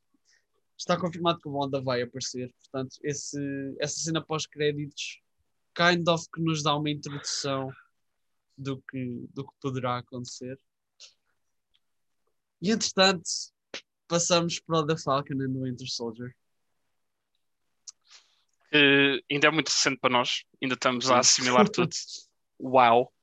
Uh, mas pronto, again, spoiler area, uh, toda a gente esteja a ver, uh, obviamente já avisámos, mas uh, como são duas séries separadas, avisamos de novo. Vamos entrar em spoiler area sobre a série, explicar um resumo de cada episódio e dar os nossos thoughts do, do que irá, do que aconteceu e irá acontecer a partir desta série magnífica. Uhum. Yuri, queres começar um pouco ou começo eu? Epá, começamos com. ahm, pronto, o Captain America desapareceu no, no fim do, do Endgame. Ah, ele acabou por passar a sua vida com a, com a Peggy Carter, que acho que foi um final bastante adequado para o, para o Steve Rogers. Ah, vemos ahm, no Endgame ele passou o Shield ao Sam. E primeiramente antes de começarmos a falar dos episódios temos de mencionar que esta série fala imensamente sobre questões de raça e, e racismo no geral. Porque somos introduzidos a este tema logo no início porque o, o Sam de certa forma gives up the shield. Um, ele entrega o, o shield ao governo porque no fundo ele sabe que o mundo nunca vai aceitar um, um black Captain America. Um, temos o, o reaparecimento do, do Bucky e hum, temos uma, uma introdução a uns novos vilões, de certa forma, que têm as, as uh, intenções corretas, mas a maneira de, de realizar o que eles querem é a forma errada, que são os The Flag Smashers, que são um, é um grupo que pretende uh, instaurar a ordem uh, após o desaparecimento das pessoas depois do snap porque agora depois do blip elas voltaram e os, os países estão todos a dizer que eles têm de voltar para onde para onde estavam uh, em termos de, das suas casas, porque pronto, lá está, tu desapareces, cinco anos depois voltas a aparecer e o mundo muda completamente. Exatamente. Um, e pronto, os, os, flag smashers querem que uh, haja uma espécie de igualdade para o pessoal que desapareceu e voltou, uh, mas não tem a forma mais correta de o fazer, porque andam a, a explodir edifícios e a matar pessoas. Porque pronto, lá está, eles uh, houve uma produção nova do, do Super Soldier Serum e muitos dos membros dos Flag Smashers, se não todos, tomaram o Serum um, e pronto, entretanto, o, o, o Sam devolve o, o Shield e no fim do episódio somos introduzidos àquela personagem de que falávamos do Wyatt Russell, que é o New Captain America, que é o John Walker. Uh, e é ridículo porque o governo atribuiu Exato. o título de Capitão América a um soldado quando, se formos olhar para trás, o Capitão América nunca seguiu regras do governo, até porque no Civil War ele opôs-se aos Sokovia uh, Accords. Ele nunca seguiu muito as, as, regras do governo porque ele achava que uh, se fosse preciso intervir, o governo uh, daria as ordens e se fosse uma situação mesmo extrema, se calhar o governo olhava para o outro lado e não é esse o papel dos, dos Avengers, eles, eles têm de intervir quando é necessário e não quando é conveniente. E agora está o governo a atribuir um, o papel, o título de Captain America a um soldado americano que, ok, tem três medalhas de honra, mas uh, epá, come on. não... E, e mencionando, desculpa estar a interromper-te, mencionando força. realmente o Captain America, voltando tudo atrás, não podemos esquecer que houve uma frase bastante importante que disseram ao Steve há muitos anos atrás, que foi que estavam-lhe a dar, iriam-lhe dar o serum, não por ele ser um bom soldado, mas por ser um, por bom, ser um homem, bom, homem, Porque o, toda a gente sabe, pelo menos quem viu os, os, os filmes, que o Steve Rogers, por mais que quisesse alistar-se ao exército, não podia, devido à sua hum, física fisi... e não Exato. conseguia cumprir os exercícios de introdução. Um, e ele acabou de tomar o serum por uh, ser um bom homem uh, e sacrificar-se em momentos muito, muito cruciais, por exemplo, no filme de saltar para a granada, uhum. e, e, não por ser um bom soldado. Portanto, logo Exato. aqui nós temos aqui o what if, o grande Exato. what if de se o serum fosse para um soldado, e neste caso não estamos a falar do serum, Uh, estamos a falar de mesmo do mental uhum. para ir para um, um bom soldado.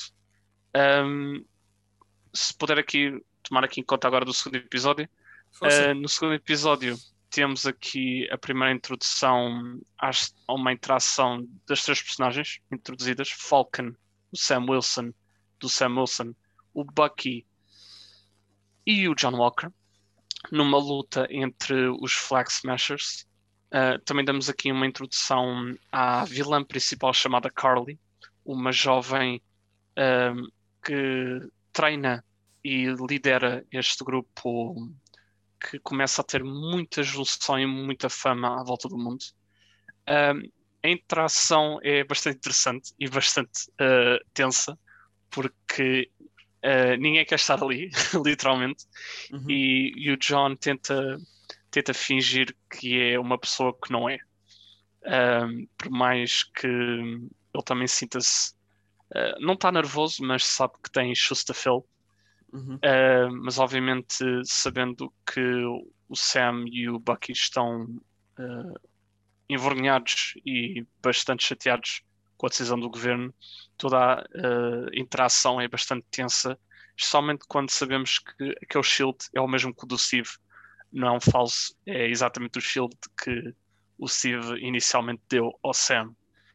A partir daqui temos uh, várias, várias uh, cenas fantásticas, uh, tensas novamente entre as personagens, mostrar claramente que o Sam e o Bucky gostam desta pessoa, mesmo que ela saiba simplesmente estar a tomar ordens. E temos aqui uma introdução a uma personagem muito importante que Uh, muita gente não conhece, eu próprio não conhecia, vou admitir. Eu não conhecia de todo. Uh, não porque eu não, não seguir as B, também porque não sigo as BDs do Capitão América, mas também porque é uma personagem que não é muito falada em termos de, de, BDs, mas que é bastante importante e que foi tomada em muita consideração, uhum. que é o Isaiah Bradley. O Isaiah Bradley é um super soldado que foi obrigado a ser esquecido por volta do mundo.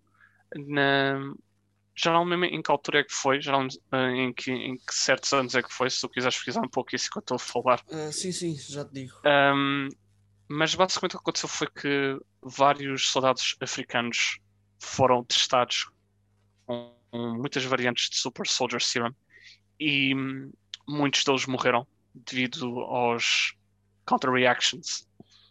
Um, e o Isaiah foi o World War II. Uhum.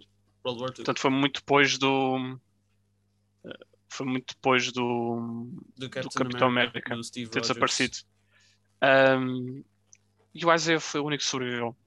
E ele depois, mais tarde na série, explica o que aconteceu, mas só para dar uma, uma, um pequeno resumo, o Isaiah tentou fazer exatamente o que o Steve faz, fez, ser um herói e ter a coragem e fazer fez, o que... fez exatamente o mesmo que ele fez uh, salvar os colegas, salvar, uh, tentar salvar o país e fazer a missão que tinha para fazer, uh, tomando em conta os seus poderes e ter a responsabilidade para isso.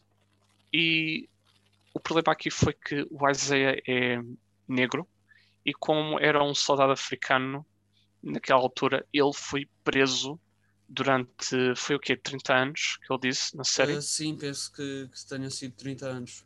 Ele foi preso durante 30 anos que foi testado constantemente para que pudessem recriar o Super Soldier Serum, que conseguiram mais tarde. Uhum.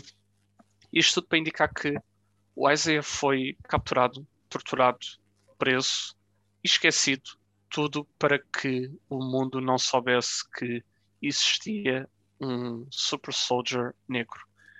E aqui cria uma tensão bastante grande entre uh, o Sam e o, e o, Bucky, Bucky, porque foi o Bucky que o levou lá, pois sabia a história desta personagem, já o tinha conhecido no passado. E aqui também se criou uma tensão e criou uma própria cena na altura que também foi enjoativa de ver, porque infelizmente é realmente o que acontece uh, mais nos Estados Unidos, infelizmente, mas também acontece à volta do mundo, que é de ver um negro a ser uh, tenso na rua e a e a polícia a chegar e, e, pensar que a pessoa negra é que está mal uhum. e que tem de ser uh, repreendida. Quando claramente o, o, Sam e o Bucky estavam a discutir no meio da rua, portanto não era só o Sam que estava tenso. Mas obviamente o Sam estava tenso na altura porque exatamente havia um Super Soldier negro e ninguém sabia. E este foi o grande ponto do segundo episódio, foi esta introdução, foi as primeiras interações entre as personagens todas e foi aqui o primeiro começo do do Sam a perceber o erro que tinha feito e, e o começo de uma decisão que seria muito crucial mais para o final da série. Terceiro episódio, Yuri. Terceiro episódio.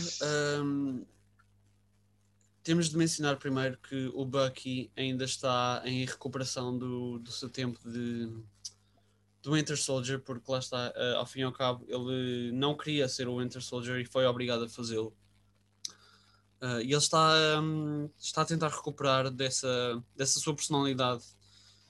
Um, mas pronto, no episódio 3 descobrimos que eles um, têm de descobrir mais informações sobre os Flag Smashers e sobre o, o, Super Soldier Serum, porque eles descobrem que há novos Super Soldiers um, devido ao, aos Flag Smashers, quase todos eles são uh, Super Soldiers, e eles recorrem ao único homem, ou um dos, mas penso que seja o único homem ainda vivo que sabe, sabe mais sobre Super Soldiers do que qualquer pessoa que é exatamente o Baron Zemo.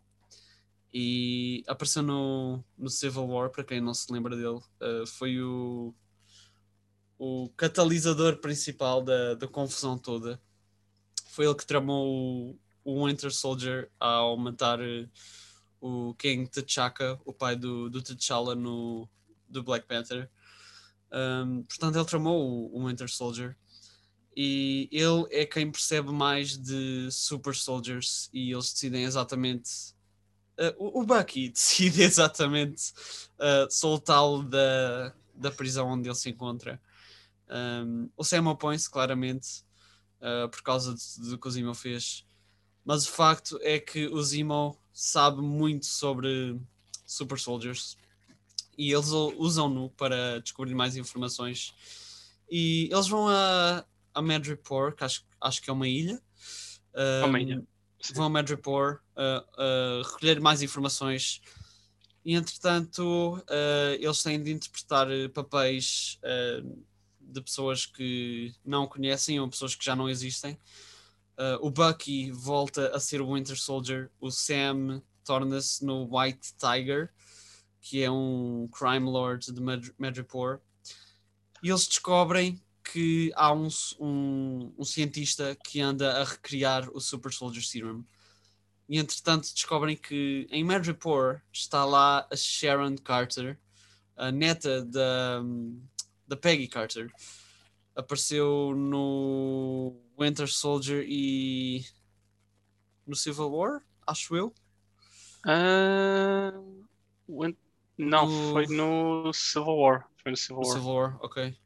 No Civil War. Um, e pronto, eh, ela está lá e por causa do Civil War, porque ela roubou as, as, as asas do Sam e o escudo do, do Steve, ela tornou-se uma fugitiva e foi para Madripoor e agora está a vender uh, arte, está a fazer contrabando de arte e pronto, está lá em Madripoor e eles vão atrás do, do cientista que, que cria o, o Super, uh, Super Soldier Serum. Uh, descobrem que ele produziu e ele também foi snapped e o projeto foi esquecido. Depois voltou e já ninguém pegou naquilo, e entretanto apareceu uma, uma famosa um, personagem, uh, famosa entre aspas, que é o, o Power Broker que uhum. decidiu pegar no decidiu pegar no projeto e hum, sabemos mais para a frente que o Power Broker contratou os Flag Smashers porque estavam a trabalhar em conjunto. Só que entretanto os Flag Smashers traíram o, o Power Broker e agora o Power Broker quer o, o serum dele back. Só que o único que tem este serum é este cientista. Um, só que ele não fabricou mais. E o Zemo, exatamente por causa disso, decide matá-lo, porque o objetivo do Zemo é terminar o projeto Winter Soldier, uh, que ele terminou uma vez uh, e diz que quer terminá-lo mais uma vez. E penso que seja este o, o conteúdo do episódio 3. Um, o que é que sabemos mais? Pronto, sabemos um, que o Zemo está lá, e que eles agora têm de descobrir uh, quem tem um, o serum, os, os uhum. restantes serums. E passamos ao episódio 4, o crítico episódio 4. O episódio 4 foi um episódio muito difícil uh, para, quem, para quem viu. Um, é aqui onde cria-se o grande ódio que estávamos a falar no início de, da chamada um, este episódio começa com a revelação que já tinha dado no, no final do episódio 3 que os Wakandans, especialmente a Dora Malaje, ah, sim, sim. Eh, eles voltam no episódio anda, 3, andam disso. à procura andam à procura do Zimão, pois sabem que ele fugiu da prisão e os Wakandans merecem, merecem justiça por causa do pelo T'Chaka ter sim. sido morto às mãos do Zimão. Um, isto traz uma interação entre o Bucky e a Dora, onde estabelecem um acordo, por assim dizer, aquele acordo normal de you have 12 hours. Uh, portanto, temos aqui a introdução que os Wakandans estão em cima do assunto. Uhum. Temos aqui a nossa primeira vista dos Wakandans desde o Endgame. Sim. Já não víamos as personagens há algum tempo. E hum, e traz aqui a interação que, pronto, sabemos que eles estão no tema, estão em cima da mesa. Se o Zemo está em cima da mesa, os Wakandans estão em cima da mesa. Uh, temos aqui as primeiras interações de deles, os três, o Sam, o Bucky e o Zemo, à procura da Carly e eventualmente encontrarem. Uh, temos aqui o, neste episódio algumas cenas de ação uh, deles a tentarem encontrar a equipa do Flag, Flag Smashers e tentarem uh, conseguir chegar perto deles. Mas antes disso temos, depois de vários desvaneios, temos uma cena muito importante que é o Sam e o Bucky e o Zemo chegarem ao seu, um, seu quarto, por assim dizer, do hotel e o John Walker entrar a bem uhum. e a mal como o herói da, da festa e dizer que ele é que é o líder e ele quer saber tudo e ele quer levar o Zima de volta à prisão e ele decide tudo. E aqui temos uma introdução e uma interação que não estávamos nada à espera, que era da Dora Melage atrás do John Walker. E o John Walker não saber at all que ela é uma Wakandan. Aqui temos um, uma cena de, de, ação muito boa, uh, onde primeiro que tudo o Sam e o Bucky ficam simplesmente a olhar uh, dos Wakandans a darem porrada ao John Walker completamente. Eles não vão intervir um, e o Bucky, e o Bucky a, a dar força ao John. Vai John. Uh, ironicamente, obviamente. Uh, e temos aqui o primeiro, a primeira introdução que o John, uh, ao ser derrotado pela Dora Milaje e as suas colegas, que sente-se impotente, que sente que não não está a fazer bem o seu papel e que nem tem força suficiente para, uhum para fazer o seu papel. Aqui descobrimos, ainda mais depois com uma cena com o colega Lamar, que hum, ele quer o Super Solar Serum para ele próprio. E que o colega também tem, também quer, mas que ele é que quer, ele anseia ter o Super Soldier Serum. E é por causa disso que ele leva esta missão tão a peito, porque sabe que a Carly tem frascos de Super Soldier Serum. Ele faz de tudo possível para ter, ao ponto que não deixa o Sam fazer os seus próprios planos para conseguir deter a Carly. Isto traz uma cena muito tensa onde o Zemo, quando tenta ir à procura da Carly, obviamente sendo o Zemo que ele é, de ir sempre nas costas das, dos outros, porque ele é um vilão, traz uma cena onde o John incapacita o Zemo e enquanto o Zemo está a tentar destruir os frascos do Super Soldier Serum, falta um. E o John pega nesse frasco e toma o Super Soldier Serum. Aqui temos uma cena muito complicada que muda todo o jogo. Uhum. O novo Capitão América, que ficamos a saber que é instável, estressado e ansioso, tem um Super Solar Serum que, pela definição do MCU, só irá aumentar o que já existe. Exato. Aqui sabemos, logo aqui sabemos que vai acontecer alguma coisa de mal. Nas cenas seguintes tenta, vemos que os heróis continuam a tentar ir atrás da Carly. Uh, o Lamar, uh, neste tudo estão à procura do Lamar, porque o Lamar tinha sido capturado. E quando o Lamar consegue libertar-se sozinho e vai ter com toda a gente, e então, tentam todos lutar com os membros do, do Flag Smashers. A, Car a Carly dá um, so um soco potente no Lamar. Ele vai contra um pilar e morre. Por, obviamente, choque uh, do pronto, ter sido atirado para um sítio uhum. pelo Super Soldier. Sim. Isto dá um trigger de de histeria completa uhum. ao John, John, onde com já o Super Soldier Serum a, correr no sangue dele e ele todo mais instável, mais snappy, sempre a mexer, a fazer com coisas do pescoço, a tremer. Isto dá o trigger para ele simplesmente fazer snap. o que acontece a seguir crítica. é a cena mais chocante da série toda, que é o John a ir atrás um, de um dos Flag Smashers, uh, incapacitá-lo à frente de, de, um monumento à volta de um público e matá-lo. Uh, não sabemos como é que ma matou, mas sabemos que matou o, o rapaz que não sabemos, não sabemos ao certo se ele tinha o Super Soul Serum também, mas que era membro dos Flag Smashers e ele matou com o shield do Steve. A última cena deste episódio é uma muito chocante que para alguns, para alguns uh, uh, viewers uh, até pode ter sido emocional ao ponto de lagrimar.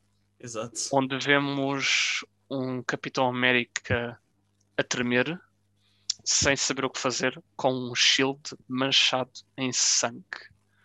Isto é a primeira cena dark que vemos em todo o MCU, onde vemos um herói que nada simbolizava morte ou uh, tragédia ou uh, nem há palavras este tipo de, de ataque físico onde Merciless mata uh, um, ser, um outro ser humano com uma arma que nem é suposto ser uma arma, é um shield, é para proteger.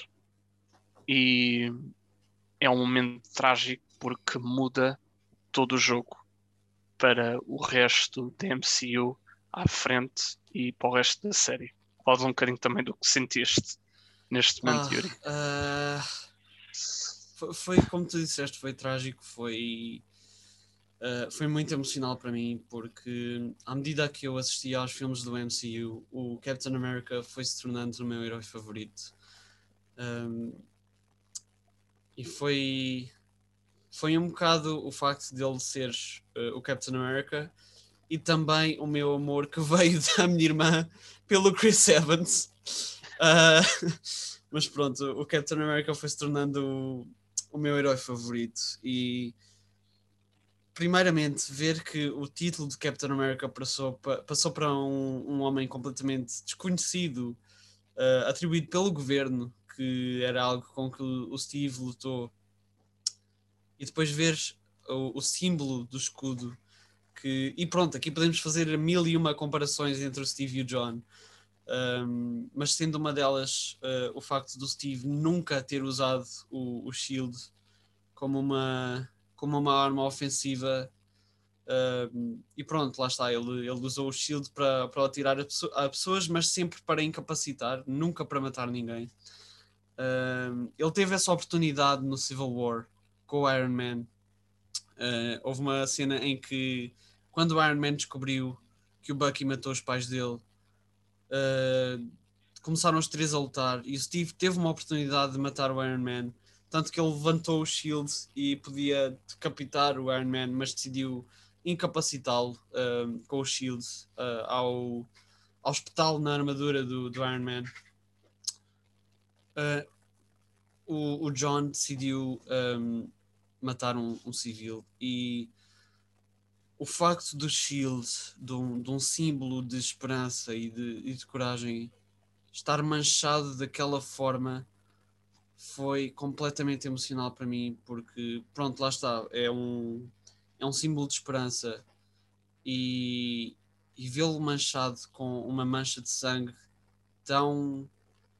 Um, a cena em si ser tão dark foi algo que me deixou completamente chocado e, e triste, porque ver a imagem do, do Captain America manchada desta forma um, foi algo que me deixou completamente, pronto, lá está, em, em choque. Um, e foi algo que, pronto, sentiu pelo mundo inteiro, uh, como uh, com, com o ódio pelo John Walker uh, a surgir dentro de, de, cada um de nós. Um, e pronto, acho que é aqui que entramos numa, numa fase mais mais realista em termos de uh, diferenciar as coisas, porque, pronto, ao, apesar do facto de tanto eu como tu odiarmos o John Walker, não podemos negar o facto de que o Wyatt Russell desempenhou um papel brutal com esta personagem. Verdade. E ele merece todo o nosso amor com isso. Uh, mas o John Walker não. O John Walker merece o nosso ódio. Uh, mas o Wyatt Russell merece o nosso amor, um, exatamente pelo papel que ele desempenhou, que foi brutal, foi, foi uma performance incrível. Um, e lá está, os, os melhores atores são aqueles que nos fazem odiar as suas personagens. Até porque houve uma entrevista que o, que o Wyatt Russell teve em que ele disse que seria uma honra ser odiado pelo MCU. Portanto, there's that. uh, e pronto, e com esta cena incrivelmente chocante, passamos para o episódio 5, em que o John enfrenta as consequências dos seus atos. Ele é uh, stripped do, do título de Captain America. Um, no longer uh, é o Captain America. Esse título para ele acabou completamente. Exatamente pelo que ele fez, porque houve pessoas a filmar o que ele, o que ele, o que ele fez na, na Látvia, penso eu. Um, Látvia. Pronto, e, e foi uma cena bastante crítica que garantiu que ele deixasse de ser o Captain America. E aqui uhum. vemos que ele ainda está agitado pelo Serum, porque ele responde agressivamente ao governo quando, quando, eles, o, quando eles lhe retiram o título de Captain America. E um, pronto, antes disto vemos uma luta entre o Bucky, o Sam e o John, em que eu, eu não consigo mentir, eu fiquei muito feliz por ver o Bucky e o, e o Sam a partirem o braço ao John para lhe tirar o escudo. Uh, e pronto, vemos o, o Sam super afetado uh, por isto tudo, tanto que ele tenta limpar o sangue do escudo. Um, porque pronto, lá está, o, o, escudo sempre foi para o Sam. Uh, só que na altura nós não conseguimos bem perceber, nem nós nem eles, o Steve e o Bucky, as consequências que viriam do Sam pegar no escudo. E é algo que ficamos a, a perceber no, no episódio. Porque pronto, entretanto o, o Sam leva o escudo ao, ao Isaiah. E o Isaiah diz-lhe que não, que não quer nada daquilo, porque ele conta-lhe mais um bocado da, da história dele. E ele, ele diz uma, uma frase muito importante que se reflete tanto nos dias de hoje como na série, que é They will never uh, qualquer coisa assim do género, não, não, posso não estar a dizer a frase certa, mas é algo do género they will never let uh, a black man be Captain America, ou they will never accept a black Captain America, porque lá está, ainda está muito presente a, o racismo uh, sistémico uhum. uh, nos Estados Unidos, que é onde a série se passa maioritariamente. E pronto, uh, lá está, não, não sabemos bem como é que o mundo vai reagir a um Black Captain America. Exato. Um, até porque eu lembro-me de ver um, um clipe de uma entrevista com o Anthony Mackie em que ele disse que não quer que a personagem seja referida como Black Captain America, porque o Steve nunca foi referido como White Captain America. É simplesmente Captain America e, e uhum. chega. E pronto, entretanto, vemos uh, uma conversa entre o Sam e o Bucky, porque o Sam, o, o Bucky diz ao Sam que nunca percebeu uh, as consequências de, de entregar o, o Shield ao, ao Sam e ficamos a saber uma coisa que já se sabia por, eh, por confirmação do Kevin Feige, mas agora está mesmo confirmado, que é o, o, o Bucky saber o que o Steve ia fazer no, no endgame quando ele se, quando ele se preparou para entregar as, as Infinity Stones. E pronto, passo-te a palavra agora. Pronto. Um, a conclusão de, deste episódio é principalmente um, aqui a conclusão da ideia que o Sam realmente tem de fazer uma decisão, como eu estava a dizer, é por isso que ele foi para o Isaiah. Um, e o, o, episódio todo é, é uma revisão das ideias entre o Sam e o Bucky do que devem fazer uh, em seguir em frente. Um, eles não são afetados diretamente pelo governo, ninguém vai atrás deles. Um, eles nem têm a noção que eles têm o shield, portanto é por causa disso também não são interrogados, porque até há uma cena que uh, quando estão no courtroom uh, a tirar os títulos ao, ao, John, pedem que ele entregue o shield, portanto o governo não sabe onde é que está o shield. Um, portanto, passando novamente para, para, para o Sam e o Bucky, eles ajudam-se um ao outro em Louisiana, na terra natal uh, do, do Sam, na, na área natal uhum. do, do, Sam, onde ele cresceu. Um, eles trabalham juntos para um, reconstruir o barco de família do, do, Sam, da família Wilson, juntamente com a irmã e, o, e os sobrinhos do Sam. E, e fazem ali um, uma, uma interação amigável ao, ao, que cresce na amizade e, e trabalho entre eles. E, e, assim eles acabam juntos por dar uma, uma revisão das ideias do que querem seguir para frente, um com o outro. O Sam dá o melhor elogio e conselho ao Bucky, que o Bucky aceita e, e diz This was a nice talk. Uhum. E o Bucky admite então que, não, que ele nem o Steve sabiam o, o simbolismo que seria entregar o shield a ele uh, quando assim em termos políticos eram dois rapazes brancos, dois homens brancos uhum. a decidirem que o shield ia para um, para um homem negro sem se lembrarem que o simbolismo que isso teria Exato. somente seja para o mundo, mas somente para os Estados Unidos devido ao, ao, ao sistémico racismo que existe à volta do mundo, mas principalmente nos Estados Unidos, again. Neste episódio traz-nos então aqui a introdução da conclusão do que vai acontecer para a frente. Temos aqui uh, a prova que o Bucky vai realmente começar a perdoar as, uh, as vítimas que, que ele causou problemas e dor e mágoa quando era o Winter Soldier depois ele matou várias pessoas inocentes. E temos aqui uma introdução à decisão do Sam, que decide que sim, ele deve tomar o mantle de Captain America porque muitos negros já teriam sacrificado uh, as suas vidas para a continuação das vidas futuras no país e no mundo e que ele tinha o direito de lutar por esse mesmo direito de vida e do símbolo que o Steve queria que ele ficasse.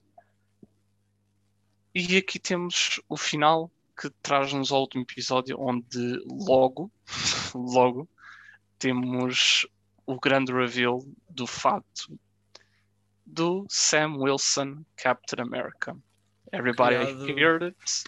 Sam um Wilson fato... é o Capitão América. Exato. Um fato criado pelo, pelos Wakandans. Um, um favor cobrado pelo, pelo White Wolf, pelo Winter Soldier, pelo Bucky. Uh, e temos um fato novo para o, para o Sam Wilson, o fato de, de Captain America. Uh, vemos uma introdução do Sam como Captain America, onde existe um ataque uh, em, na ilha de Manhattan dos, dos Flag Smashers, porque eles querem impedir um voto sobre um, enviar o, o pessoal que reapareceu do, do Blip para os, os países deles de volta. E, e pronto, uh, temos uma, uma espécie de tentativa de, de impedir isto uh, pelos Flag Smashers. E tenho ali um cão. uh,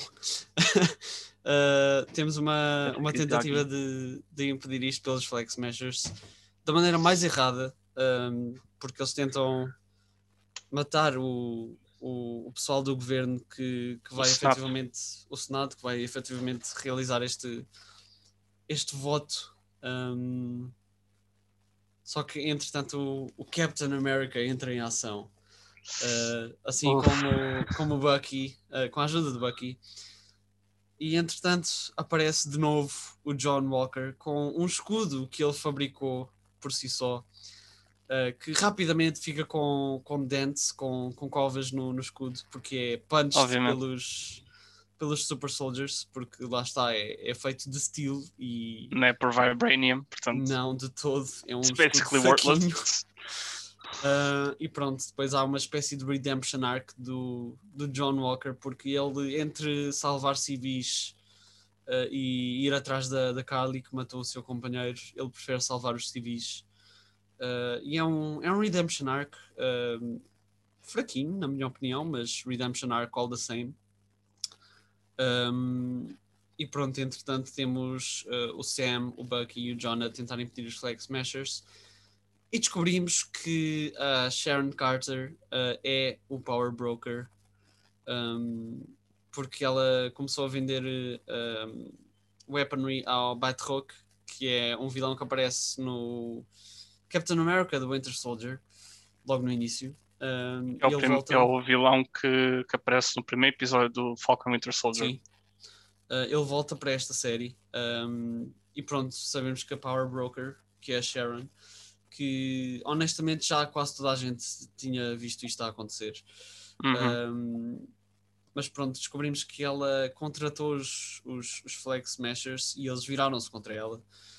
Uh, mas um, há, uma, há um confronto entre a Carly, o John, o Bucky e o, e o Sam em que, e a Sharon, em que efetivamente uh, a Sharon revela que é o Power Broker e mata o Batroc e a Carly dispara contra a Sharon. O Sam tenta impedir a Carly de a, de a matar mesmo e a Sharon acaba por, por disparar contra a Carly e, e mata. E temos um, um discurso bastante importante do, do Sam. Temos um, um discurso bastante importante do, do Sam um, relativamente ao, ao governo e a esta situação toda do pronto, da, da decisão do, do Senado uh, uhum. e dele ser o, o, um black Captain America um, quando lá está uh, é uma decisão bastante importante porque ele diz que há pessoas que, que o vão odiar por pegar, por pegar no escudo, há pessoas que o vão adorar Uh, mas ele diz que vai continuar a lutar e isso é bastante importante, especialmente numa, numa sociedade uh, envolvida por, por racismo. E no fim temos um, um reveal de uma personagem que se revelou no quinto episódio, talvez. Que se, se, fizermos uma pesquisa descobrimos quem é a Madame Hydra. Uh, um, e pronto, ela de certa forma envolve-se com o John porque entretanto o John acaba por eh, ter um fato novo e revela por ser eh, o revela-se uh, como o US Agent. Um, que eu, eu não sei muito sobre esta personagem uh, se tu souberes mais alguma coisa uh, o US Agent basicamente hum, eu não sei quais são as origens exatas das BDs mas é basicamente como semelhante ao, a esta série é uma personagem que deseja ser o Capitão América Uhum. Uh, obviamente as razões serão diferentes nas BDs, porque são já personagens criadas já há bastante tempo. Mas é, um, é o, o grande motivo dele. É ele ser uh, uma cópia do Capitão América e ele jurar próprio que ele é o Capitão América e que o resto é tudo falso. E ele é um grande vilão entre o Sam Wilson Capitão América, porque uh, exatamente de ele ser o, de ele ser o Capitão América, uh, há aqui a, a, a, tensão de ah, eu sou o Capitão América, ah, eu sou o Capitão Exato. América. Obviamente o John Walker não é o Capitão América e, e então ele tem esse arc de, de ser um vilão. Ele, eu, se eu não me engano, ele não é um anti-hero, portanto não é uma questão okay. de Punisher ou Deadpool, ele é mesmo um vilão. Uh, o que temos aqui no reveal do final um, é algum acordo com esta Val Madame uhum. Hydra, que ainda nós ainda não temos noção de qual é que será o envolvimento dela no MCU, se realmente a Hydra está de volta, ou se será do género de algum grupo anti-hero do género Thunderbolts, uhum. porque temos muita gente a entrar no, no Raft. Sim. Uh, temos o, o, o, general Thunderbolt lá que gera o Raft, portanto, não temos bem a noção do que é que terá por vir sabemos sim que está interligado a muitas séries e filmes por vir. Sim. Depois da série foi-nos anunciado Capitão América. Temos anunciado uma série chamada Ar não uma série, um filme Armor Wars. Uhum. Temos vários projetos unnamed que muito possivelmente vão ter ligação a isto. Temos várias conclusões uh, a história dos personagens, mas principalmente temos este reveal de o Sam Wilson é o Capitão América. Como Yuri disse, ele teve um grande discurso depois da Carly morrer, foi um discurso que, se já viram, foi muito importante e cada palavra me marcou. foi muito importante, não só. E já tive esta discussão com um outro amigo, um, do, do facto que muita gente irá ver isto como um discurso sobre política, Sim. do racismo, mas se realmente as pessoas pensarem assim, sim, a, carapuça serve, é um problema político porque não é, não é o facto de existir um snap e um blip que muda o facto que existem muitas pessoas Exato. sem casa à volta que passam de país a país, fronteira a fronteira, e algumas nem são deixadas entrar exatamente por essas fronteiras. Uhum. Portanto, obviamente, a carapuça serve, é um problema sistémico, sistémico no nosso mundo, não é nosso país, Sim, mundo, é no nosso mundo. mas obviamente uh, para quem realmente é muito sensível para esses sistemas políticos, o que eu aconselho é que percebam que o discurso não é só isso, também é uh, sobre o próprio mundo da MCU por causa do blip. Portanto, qualquer hum, viewer que, te- que depois- que tenha visto o, o tema e o speech e tenha sido e seja sensível sobre esses assuntos, hum, pelo menos eu pessoalmente, não sei se também tu, Yuri, mas eu pelo menos peço que vejam também de uma forma que não é só falar da política do mundo Sim, atual, mas é falar do, do tema do mundo que existe nesta realidade Exato. eh, de super-heróis. Uhum. Mas pronto, um, Sam Wilson ao Capitão América, Bucky tem uma conclusão fantástica. Uhum. A Sharon continua eh, como Power Broker sem ninguém saber, pois as únicas pessoas que sabiam foram mortas logo a seguir. Um, portanto, temos aqui muito pela frente. A Sharon, depois de um perdão, volta a ser uma cidadã. Portanto, e ela tem os seus próprios planos. Agora que Sim. sabes que ela é uma, uma pessoa que está em ambos os lados. Uh, portanto, temos aqui várias Temos introduções, várias para raízes que vão crescer. Um, e o que é que isto pode ir dar? Pronto, o, não sei se depois alguém saiba o que é que já foi anunciado da parte da Marvel, Uhum. mas há aqui um grande futuro pela frente. Uh, há filmes, muito futuro para, para discutir, sim. há Ah, muitos filmes oficializados, muitas séries oficializadas, há muitos unnamed projects, Uhum. mas sabemos uma coisa: não é o final, vai haver Não. muita história por contar e hum, não será uh, recente, não será em pouco tempo, se- irá demorar bastante tempo, mas um dia iremos ter um novo filme dos Avengers sim. com um, um slate of characters totalmente diferente do que esperávamos all the way back dos original Avengers. Tens alguma coisa a dizer sobre isso? Pá, ah, é, é esperarem pelo nosso próximo episódio em que vamos discutir o, o futuro da, da Marvel daqui para a frente.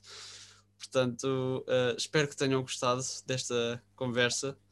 Ahm, acho que abordámos muito ah, dentro do universo da Marvel. E, e pronto, é, é esperar pelo, pelo próximo agora. Pronto, next Ah. episode saberão mais. Exato. Bem, espero que tenham gostado. Uh, quem está a ver no YouTube, uh, subscrevam e comentam e like. Quem está a ouvir, talvez no Spotify, ainda não sabemos, uh, Uh. mas talvez no Spotify. Uh, Sigam-nos também, vamos, vamos falar uh, de muitas mais coisas sobre, sem ser só Marvel. E pronto, fiquem, fiquem atentos e até à próxima. Até a próxima, pessoal. Fica bem.